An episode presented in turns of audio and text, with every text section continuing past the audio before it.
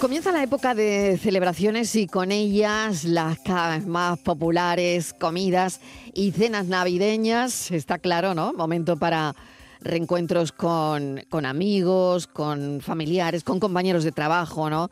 Las famosísimas cenas de empresa. Pero bueno, hay una cosa que mm, nos está diciendo Oku, y es que en Sevilla, por ejemplo, se está detectando, eh, bueno, que los platos van a salir por un ojo de la cara. Eh, la elección de platos y los precios abusivos. Estíbaliz, cuéntame detalles Sí. de esta historia. Bueno. porque, bueno, yo me he quedado esta mañana pensando, digo, bueno, aquí más de uno quiere hacer el agosto, ¿no? Eh, en Sevilla, en Málaga, en Jaén, en Castilla-La Mancha, en Valencia, en el País Vasco. Cada delegación está haciendo un estudio, Mariló, pero todas coinciden ¿eh? y denuncian que hay abusos en las reservas de comidas de cenas de Navidad. Que no, esto de que te pueden meter ellos el plato, tú reservas un menú, el que ellos quieren, no. Que las reservas de comidas dice que ni es obligatorio el menú, Mariló, ni se debe cobrar suplementos. A ver esto cómo nos lo explican para tenerlo muy claro, porque estamos todos en puertas de irnos a, a comer y a cenar eh, por temas de Navidad.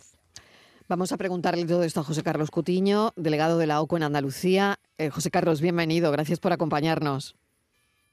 Hola, ¿qué tal? Buenas tardes, encantado de estar con vosotras. Bueno, cuéntame, porque Pues- estas situaciones parece Pues mira, que ya es se empiezan a detectar. Es una cosa muy elemental, ¿no? Eh, Ujú. El caso es que esto pasa siempre, ¿eh? Y ya lo hemos denunciado en más de una ocasión. Resulta que tú vas a, a un restaurante, a un bar, a, a reservar para un grupo de amigos, Sí. porque es la fecha, ¿no? Y quieres reservar, mira, mira, quiero organizar una comida y somos 20, ¿eh? O 30, o los que sea. Y el establecimiento tiene salón y tiene aforo para ello. ¿Qué es lo que pasa? Que tú no puedes llegar y decir reservo y cada uno vamos a pedir a la carta. No, porque inmediatamente te imponen la necesidad de escoger un menú. Con lo cual te limitan las posibles consumiciones que vayas a hacer a aquellas que determine el establecimiento. Pero además, lo que comprobamos es que normalmente esos menús en el cómputo global de lo que nos están ofreciendo está a precios muy por encima de cartas. ¿eh? Con lo cual se está cometiendo un doble abuso sobre el consumidor, se le está limitando su capacidad de elección, cuando en el fondo es un cliente más del establecimiento eh, que está sujeto a toda la normativa del año 87 en materia de información sobre precios, información sobre disponibilidad de los productos, de los platos, etcétera, y por otro lado encima nos están metiendo un precio normalmente superior porque se justifica de alguna manera con que que esos son los menús de Navidad. ¿Eh? Y eso es lo que nos permiten organizar. Hayas pedido la mesa para 10, para 15, para 20 o para 45 o 50, que a lo mejor eso podría parecer que está más justificado, ¿no? Pero es que en realidad se ajusta de esta manera, te obligan eh, obligatoriamente, eh, valga la redundancia, a elegir un menú que normalmente lleva un sobrecoste. Y además la segunda variable que nos estamos encontrando es el cobro de eh, una reserva, guion anticipo, guion fianza, eh, que luego se trata de diferentes maneras.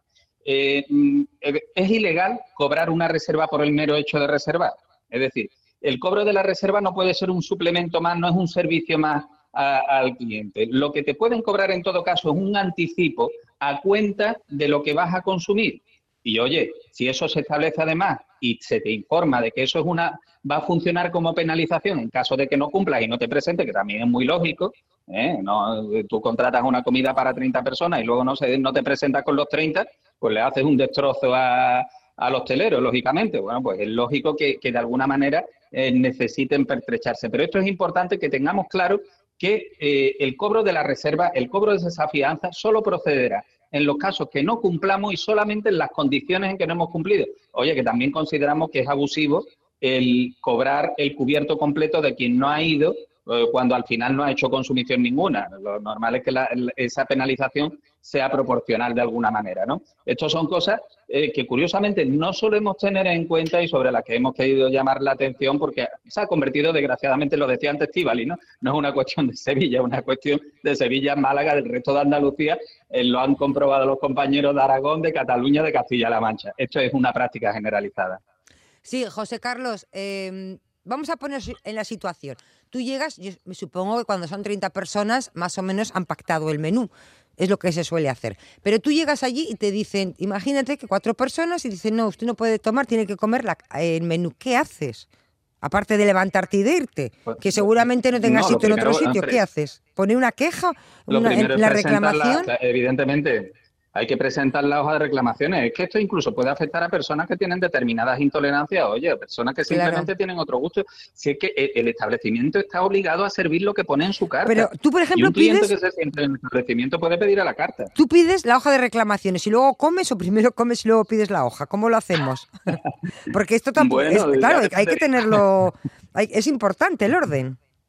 Eh, Dependería, ¿no? Evidentemente, eh, si queremos comer con los amigos, pues lo mismo terminamos porque es lo que dicen, ¿no? Está la cosa muy complicada y de, de- de eso también se valen a, Claro, eh, que a la hora que de todo vale, ciertos abusos, claro, ¿no? Claro. De que, y sobre todo porque cuando una práctica se generaliza, pues, pues lo tenemos muy complicado para encontrar alternativas, ¿no? Y tener- terminamos comulgando con ruedas de molino, pues mire usted, porque no hay otra cosa. Y, y prácticamente pues todo lo hacemos. Vamos y nos dicen que, que ese número de comensales tenemos que ir a menú y que no nos ofrecen la carta y que no vamos a poder actuar como cualquier cliente del establecimiento pidiendo y pagando lo que pedimos.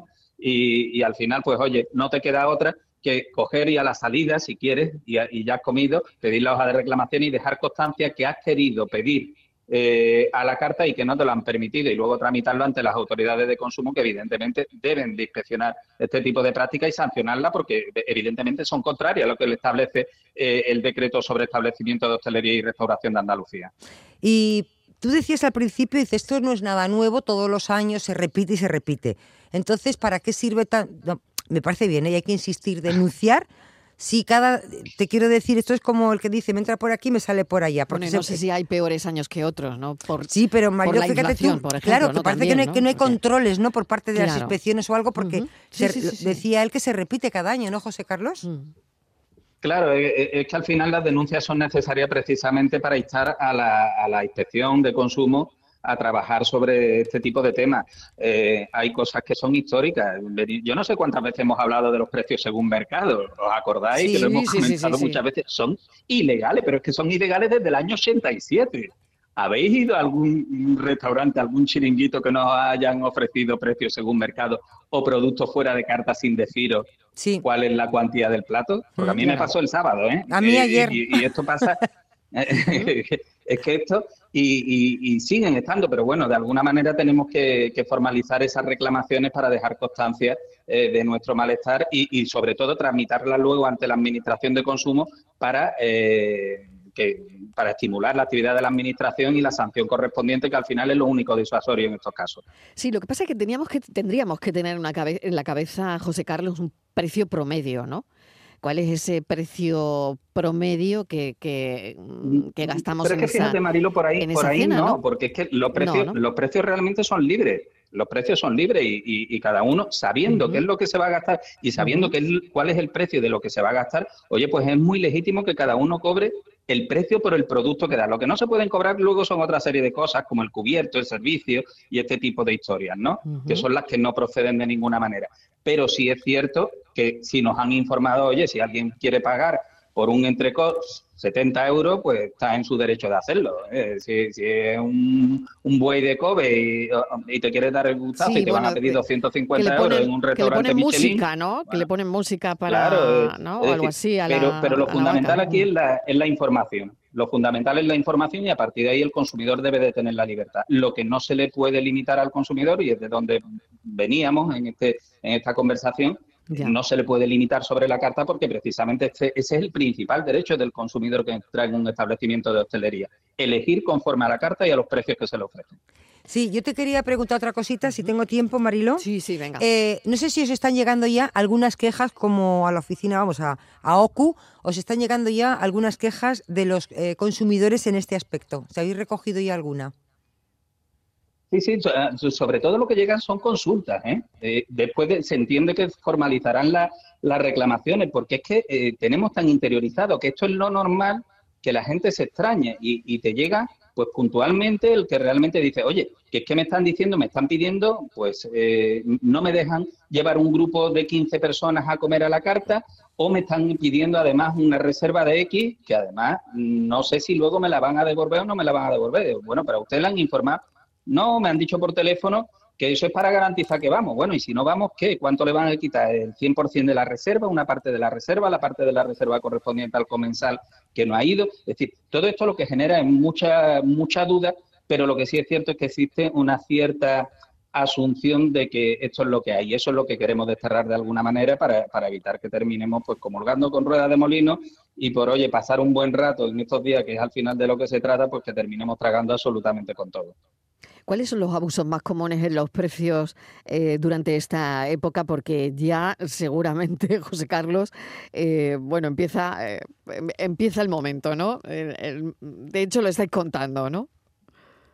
Pues mira, algunos ya lo hemos comentado, el tema de, los precios fuera de carta o los precios según mercado, eh, que los precios no te incluyan el IVA o el suplemento por servicio en mesa o en terraza y luego te quiera cobrar, eh, el cobro por servicio por cubierto, absolutamente ilegal, el tratar de meter la propina obligatoria, eh, el pretender cobrar el agua del grifo, eh, el no ofrecer, una cosa que además ha puesto muy en boga, el no ofrecer una carta física del menú, el, ponerte un código QR. Mire usted, y si, y si yo tengo problemas de accesibilidad con este tipo, eh, no me manejo bien con el teléfono móvil y tal, no tengo derecho a conocer los precios por ejemplo, esto es algo que se está generalizando mucho. No se puede rechazar el pago en efectivo, nunca, y las tarjetas mm, nunca de aquellas que se están anunciando que se aceptan. Hay que advertir claramente al consumidor si no se van a aceptar.